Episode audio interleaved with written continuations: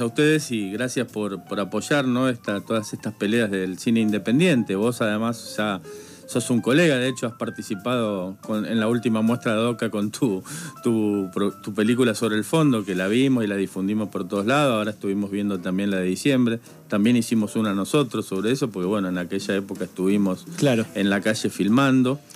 Y bueno, gracias por lo de colega, pero no me considero para tanto.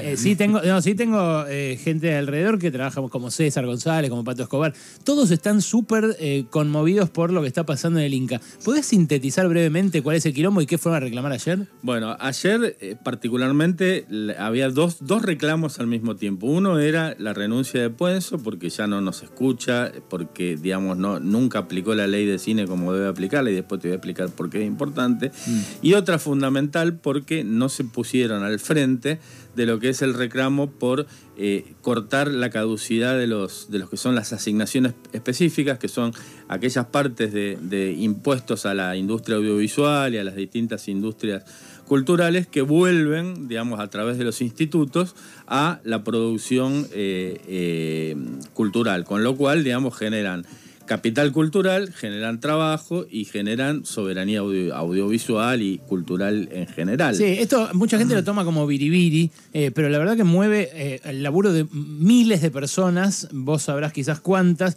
yo lo he visto, lo que es una producción audiovisual más allá de lo simbólico, eh, bueno, vos también, Wally, haciendo últimamente el documental, sí, sí, ¿no? De Diego. Sí, sí, sí, es impresionante, ¿no? El trabajo que hay detrás. Y la verdad que a medida que aparecen series en las plataformas que son de realización argentina y uno se da cuenta de que da frutos eh, incentivar la industria del cine.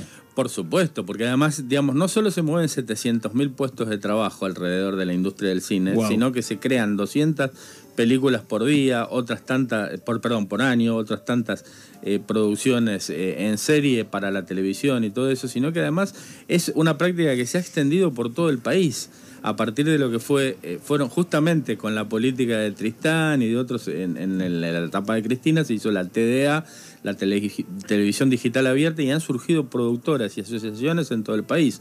En Unidos por la Cultura hay como 100 asociaciones de todo el país. Se han sumado, primero era Unidos por el Cine, ahora se han sumado teatristas, se han sumado eh, gente de la música, distintas agrupaciones, se ha sumado las, la CONAVIP, la gente de las bibliotecas populares, se han sumado medios alternativos por los FOMECA. Todo esto, perdón, déjame hacer otro paréntesis mm. más, no, no, es, es, muy tonto tratarlo como algo que solo beneficia a, los cineastas, a los directores de teatro, lo que sea, porque hay eh, turistas, por ejemplo, que vienen a Buenos Aires solamente para ver teatro. Eh, mucha gente de provincias que lo hace, pero gente del exterior también. Eh, hay un montón de restaurantes que no laburarían si no hubiera cines, no sé. Y, de vuelta en la realización, un montón de, encadenamientos, como decimos los economistas. Bueno, pero vos sos uno de los pocos economistas de este país que sabe que la, economía es una ciencia social, ¿no? para, para leyó un librito de Adam Smith y ahí terminó la, historia de la economía. Por supuesto que vamos a mucho más lejos que eso. Esto es algo que mueve y que genera identidad y que genera justamente lo que vos decís, lo que es la, imagen del país. O sea, ayer había, eh, siendo reprimidos por uno, unos policías bestiales, eh, varios pibes que ganaron en el Festival de San Sebastián, en el Festival de Cannes, o sea, que llevaron la imagen de Argentina por el mundo. Increíble. nos recagaron a patada. Yo, bueno, apenas gané festivales en, Latinoamérica, en, en, como se dice, en Caracas, en Valparaíso, pero ahí había pibes que había, ganaron festivales en Venecia, en Europa, y que participaron en Cannes, y los cagaron a patadas un montón de policías de la ciudad ante la inacción absoluta de Puenzo, lo llamamos puteándolo a Auer, unos, unos 20 de los que estábamos ahí, que tenemos el WhatsApp de él, y ahí se hizo presente, y bueno, y pudimos tener esa reunión. Primero realmente hay que reconocerle que se hizo cargo de, llamar a, no sé qué, creo que a abogado o a alguno de estos animales de la ciudad para que liberen a los compañeros que estaban que estaban eh, prisioneros. Eh, o sea, yo tengo la rodilla y, el pie reventado a, patadas por tratar de liberar una estudiante de primer año de la ENERC. O sea, la escuela de cine, la NARC es la escuela de cine del Estado. De cine, ahí son todos más buenos que el ASI, ¿entendés? O sea, no, no, no había nadie que fue con una intención de provocar nada. No es que no tiran un piedrazo, no te dicen una puteada, ¿entendés? O sea, son gente muy, muy pacífica. Eh, eh, explica lo de la ley de cine que eh, dijiste que era uno de los reclamos. entiendo que es no es del kirchnerismo la ley de cine, ¿no? No, la ley de cine es previa, es del 68. Se fue, digamos, modificando hasta que en el 94 se, se le dio el formato que tiene actualmente. Pacho Donnell. Eh, bueno, en el 94 creo que sí, que estaba Pacho Donnell. Eh, pero fue muy apoyada por eh, grandes caripelas de la tele. Y acordate que Menem en esa época le daba bastante bola mm. a los figurones de la televisión. Había lo que se llamaba eh, eh, em, la farandulización de la política y todo eso recién empezaba. aparecía el Lola Reutemann y algunas figuras mediáticas como Palito Ortega, etc. Y bueno, todo eso ayudó a que esto pasara. ¿Y en qué consiste la ley del cine? Bueno, la ley del cine plantea, digamos, uno, un, un organismo nacional, el Instituto Nacional de Cine, que es autárquico, que se, digamos, se financia por la misma actividad audiovisual, o sea, un 10% de la entrada de cine y una parte de lo que pagan los cánones de, los grandes operadores de cable. Estamos pidiendo que empiecen a tributar también las, las grandes eh, plataformas de streaming, que todavía no ponen un mango, si bien eh, recaudan 40 millones de dólares, sobre todo después de la pandemia. Estamos exigiendo eso, entre otras cosas, pero bueno, hoy por hoy hay un fondo que caduca por esta reforma impositiva que hizo el, el, macrismo en el 17 en diciembre del 22. Entonces estamos pidiendo que eso se mantenga. Además, la ley de cine tiene otra cosa muy piola, que no parece haber sido hecha en la época de Menem, que es que tiene un consejo asesor que es, digamos, eh, que es aquel que controla los actos que hace el presidente, que lo nombra presidencia de la nación. Ese consejo asesor está integrado por dos directores, dos eh, productores, un actor, un eh, técnico y cinco representantes de las provincias. Este es uno de los más representativos que hubo en la historia, porque muchos de los representantes de las provincias fueron elegidos por las bases, por esto que te decía antes, que ahora hay mucha gente que hace cine en las provincias, en Tucumán, en Mendoza, en Misiones, en Rosario, en Córdoba, en distintos, digamos, centros, en Jujuy, bueno, en la Patagonia misma, hay asociaciones por todos lados.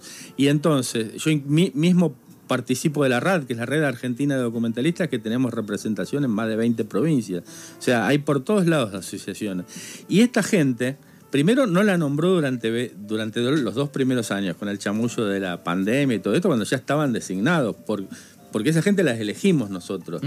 y, y ayer uno de ellos, uno de los consejeros asesores, por no dejarlo entrar al Inca, porque cerraron el Inca, eh, eh, eh, tuvo que ir a buscar el auto, se le, decomisaron el auto y casi lo meten preso. ¿Entendés? Un tipo que se supone que por ley es gobierno del Inca, es como que metan en cana un diputado, ¿entendés? Mm. Y, esa fue la situación que vivimos ayer. Ustedes y ese consejo asesor no le dan ni pelota. Ustedes lo que, lo que reciben como financiamiento para las películas surge de ese fondo que a partir del año que viene no existiría más. No existiría más. Y, no existiría más con el mismo criterio que se desmanteló el de los jugadores, los atletas olímpicos. Eh, eh, cuando, cuando Fernando cuenta la reforma que hace el macrismo sobre esas, esas situaciones impositivas, eh, nosotros recordemos lo que pasaba en el ENAR, el Ente Nacional de Alto Rendimiento Deportivo, que se financiaba con un porcentaje de la telefonía celular. Eh, ahora, en ese caso, por ejemplo, lo que terminó pasando es que ese impuesto va directamente al fisco y el ENAR empieza a financiarse con las partidas que le dé el Tesoro. El Inca sería de esa manera, o sea, quedaría a criterio de, de cuánto entra el presupuesto. Del próximo presidente, sea mi ley o sea quien sea mi ley o sea quien sea. O sea, obviamente, lo otro es una ley nacional que permite que esa asignación específica entre en un instituto que tiene un funcionamiento democrático en una gran parte, que es justamente este Consejo Asesor, al cual nunca convocaron, y por eso eh, nosotros estamos exigiendo la renuncia de Puenzo. Se convocó dos años después, está nombrado ya hace como cuatro o cinco meses y, lo convocó dos veces a reunión, y en el medio de eso presentó un plan de fomento que vuelve, digamos, a, poner en funcionamiento el mismo plan de fomento que dejó el macrismo de 2017, que por supuesto favorece a que a la economía concentrada, los grandes monopolios que no necesitan el apoyo estatal. El apoyo estatal es justamente, así como en el deporte, es para el tipo que hace salto con garrocha, acá es para el tipo que hace documentales, para el tipo que hace cine independiente, para el tipo que hace cine experimental, para aquel que genera capital cultural, genera una, una mirada diversa, una mirada plural sobre la realidad y genera esto que decís vos, un polo de atracción para que la gente diga, Buenos Aires es un centro de arte donde hay 100 teatros, y digo Buenos Aires y digo todo el país, porque eso también sucede en Rosario, sucede en Córdoba, sucede en Misiones, en todos los lugares de la provincia, también, digamos, está financiado por el Estado toda aquella cultura o hecho cultural que no eh, que no es un negocio y que no forma parte del negociado del entretenimiento. Ahora, vos, eh, eh em, Puenzo esta mañana, bueno, habló aquí en Radio con vos, estuvo en, otros medios también, eh, no sé si pudiste escucharlo. Un punto de lo que dijo es que él insiste con el proyecto para que las plataformas tengan el mismo impuesto que se, que se cobra con las entradas a los cines. ¿Eso es así? Ni siquiera insiste con eh, frenar la caducidad del fondo con lo que ya hay. Imagínate si va a avanzar hacia las plataformas. Mm. Muchas de sus producciones, de la producción de su, de su, de su productora privada, trabajan con las, con las plataformas. Y fíjate que enfrente del Inca había gente hasta como los de la CAIC. La, la, la, em, la CAIC es... Em, bueno, ya les voy a decir qué quiere decir, pero es la Cámara Argentina de la Industria Cinematográfica. Los grandes productores, Vanessa Ragone, que la mañana estuvo con María O'Donnell, que también es parte de, esta radio, aunque estuvo en otra radio, y dijo eh, eh, que esto era un desastre. Y ella produce para Netflix, produjo, eh, o sea, fue la productora del Secreto de sus Ojos y ahora es la productora de, fue la productora de la de María Marta, esa serie que anduvo en Netflix muy bien. Y dijo, ojo, Netflix, eh, perfecto, te pone plata y todo, pero el copyright es de ellos. Ahora Maradona y, y, Bilardo son de, Amazon y no me acuerdo cuál es la otra plataforma que lo hizo. el copyright es de ellos. ¿Entendés? O sea que los tipos vienen con un comisariato político y ella lo dijo, yo no podía poner lo que yo quería en María Marta, había un tipo que lo revisaba y decía esto ponelo y esto no ponelo. Entonces los mismos cinco tipos que manejan las plataformas, que son los que manejan un gran porcentaje de la riqueza mundial, van a ser los que van a decidir qué es cine argentino y qué no es cine argentino. Habrán visto eh, publicidad de Netflix por ahí diciendo cine hecho en Argentina, hecho en Argentina. Bueno, eh, el cine hecho en Argentina eh, es son estas películas que vos nombrabas, las que hace el Pato Escobar, las que hace César González, las que hacemos nosotros, las que hacen los productores independientes, la que hace Javier Dimén, el apego recientemente hecha, muy buena, la que hace Fernando Spinner, que nadie, ninguna plataforma vendría a bancarlas porque no son un negocio y sobre todo no transmiten la ideología con la que quieren subjetivar a el mundo esta gente. Lo que, pasa es que, perdón, parte del eh, eh, algoritmo. sí, pero en la en ese momento en el que despega el cine argentino en los 90, digamos, ¿no? El nuevo cine, llamado nuevo cine argentino, que en realidad vino a refrescar eh, producciones que habían ganado Oscar. Pizza Rafazo, decís vos, ¿no? Claro, pero digo, la anterior camada era más, eh, más eh, ceremoniosa, como un poco más solemne, ¿no? Como mm. Puenzo, como la historia oficial. Bueno, la, la primera camada, la primera camada, me parece que que no fue gran negocio tampoco. O sea, surgió de, lo que no era un negocio, un gran negocio, que es hoy Campanela, no sé, qué sé yo. Bueno, pero si vos querés ver que fue los 90, ¿qué ves? Pisa Virrey Faso, Bolivia, eso ves. Mundo Grúa. Mundo Grúa, ninguna de esas películas El oso, un, oso rojo. Exacto. Y esa es otro, otro, otra falencia del, Inca. Que yo, por ejemplo, ahora estoy haciendo una película sobre mi bisabuelo. Mi bisabuelo fue Mario Gallo, el primer eh, cineasta argentino que hizo en, en, 1907 el fusilamiento de Dorrego. No hay nada, y hay una ley hace 20 años de fortalecer, crear y fortalecer la cinemateca. Y ahí anda Fernando Peña cargando lo, Fernando Martín Peña, amigo Fernando Martín Peña, amigo nuestro también, eh, cargando con los rollos de película de su colección particular, porque el Estado no cumple con el deber que tiene de con ese fondo hacer una cinemateca nacional que permita preservar todo eso. Estamos hablando con Fernando Krichmar, que es documentalista, es parte de DOCA, documentalistas argentinos, y ayer estuvo ahí en eh, la manifestación que reprimió duramente el gobierno de la ciudad. Eh, ustedes, eh, bueno, reclaman eso, la renuncia de Puenzo. Eh, la designación de alguien o simplemente quieren que alguien que funcione eh, aparezca ahí? Eh, justamente, queremos, como alguien dijo, funcionarios que funcionen, pero ¿en qué sentido? En el sentido de hacer cumplir la ley, de consultar qué tipo de fomento queremos para el cine, qué queremos que se fomente, qué plan de fomento nuevo queremos, no alguien que venga a imponer como si supiera todo eso y que escuche a las nuevas generaciones, estos pibes que hacen las nuevas películas, los que han hecho La larga noche de Francisco Santis, los que han hecho... Rojo, los que han hecho todas esas nuevas producciones que aparecen y que sorprenden, como en su momento sorprendió esas que citabas de los 90, o las de César, que qué es lo que hacen? Ponen en pantalla eso que todo el mundo quiere invisibilizar y estigmatizar, que es nuestro pueblo, la historia de nuestro pueblo. Mm. Entonces, eh, en, en ese sentido lo que queremos es alguien que venga con el punto de vista de cumplir la ley, de escuchar a nuestros representantes, que por primera vez son muy representativos de la industria en todos sus aspectos, los aspectos federales, los aspectos de, la pequeña y la mediana y la gran producción, porque todo eso es un ecosistema que tiene que funcionar. O sea, esto es ajeno, eh, no es ni una cuestión de grieta, porque me imagino que habrá también alguien que no simpatice con el Frente de Todos, entre los que estaban ayer. Eh, muchos, ¿no? más de un gorila estaba ayer ahí al frente. Eh, pero tampoco es una cuestión interna, o sea, no es que esto es kirchnerismo versus albertismo o algo así. En absoluto, ¿no? Sería eh, sobreestimar la politización del sector de decir eso. O sea, el 80% de lo que estaba ahí votó el frente de tope, pues ya estaban espantados de lo que había hecho el macrismo con el cine durante esos cuatro años. Ni siquiera creo que eran demasiado fervorosamente peronistas o kirchneristas ¿Y hubieras esperado una, una gestión así de Puenzo?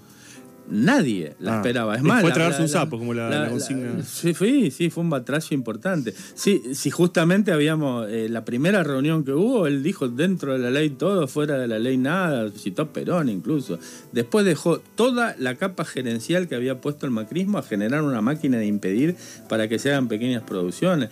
Hasta que tuvo que echar a una, que es Viviana de Iroli, cuando se presentó de candidata a diputada eh, eh, Juntos por el Cambio en provincia de Buenos Aires de pronto apareció y ahí no se pusieron a hacer más los boludos y la echaron. Pero todos los otros, los que le dibujaban los números al macrismo de los afanos que hacía, todos esos están atornillados en sus sillones, no echó a nadie, no nombró a nadie, nunca consultó nada. Y la primera vez vos lo escuchabas y era una mezcla de Rosa Luxemburg con, con Sigaberto y, y Prokopkin, ¿viste?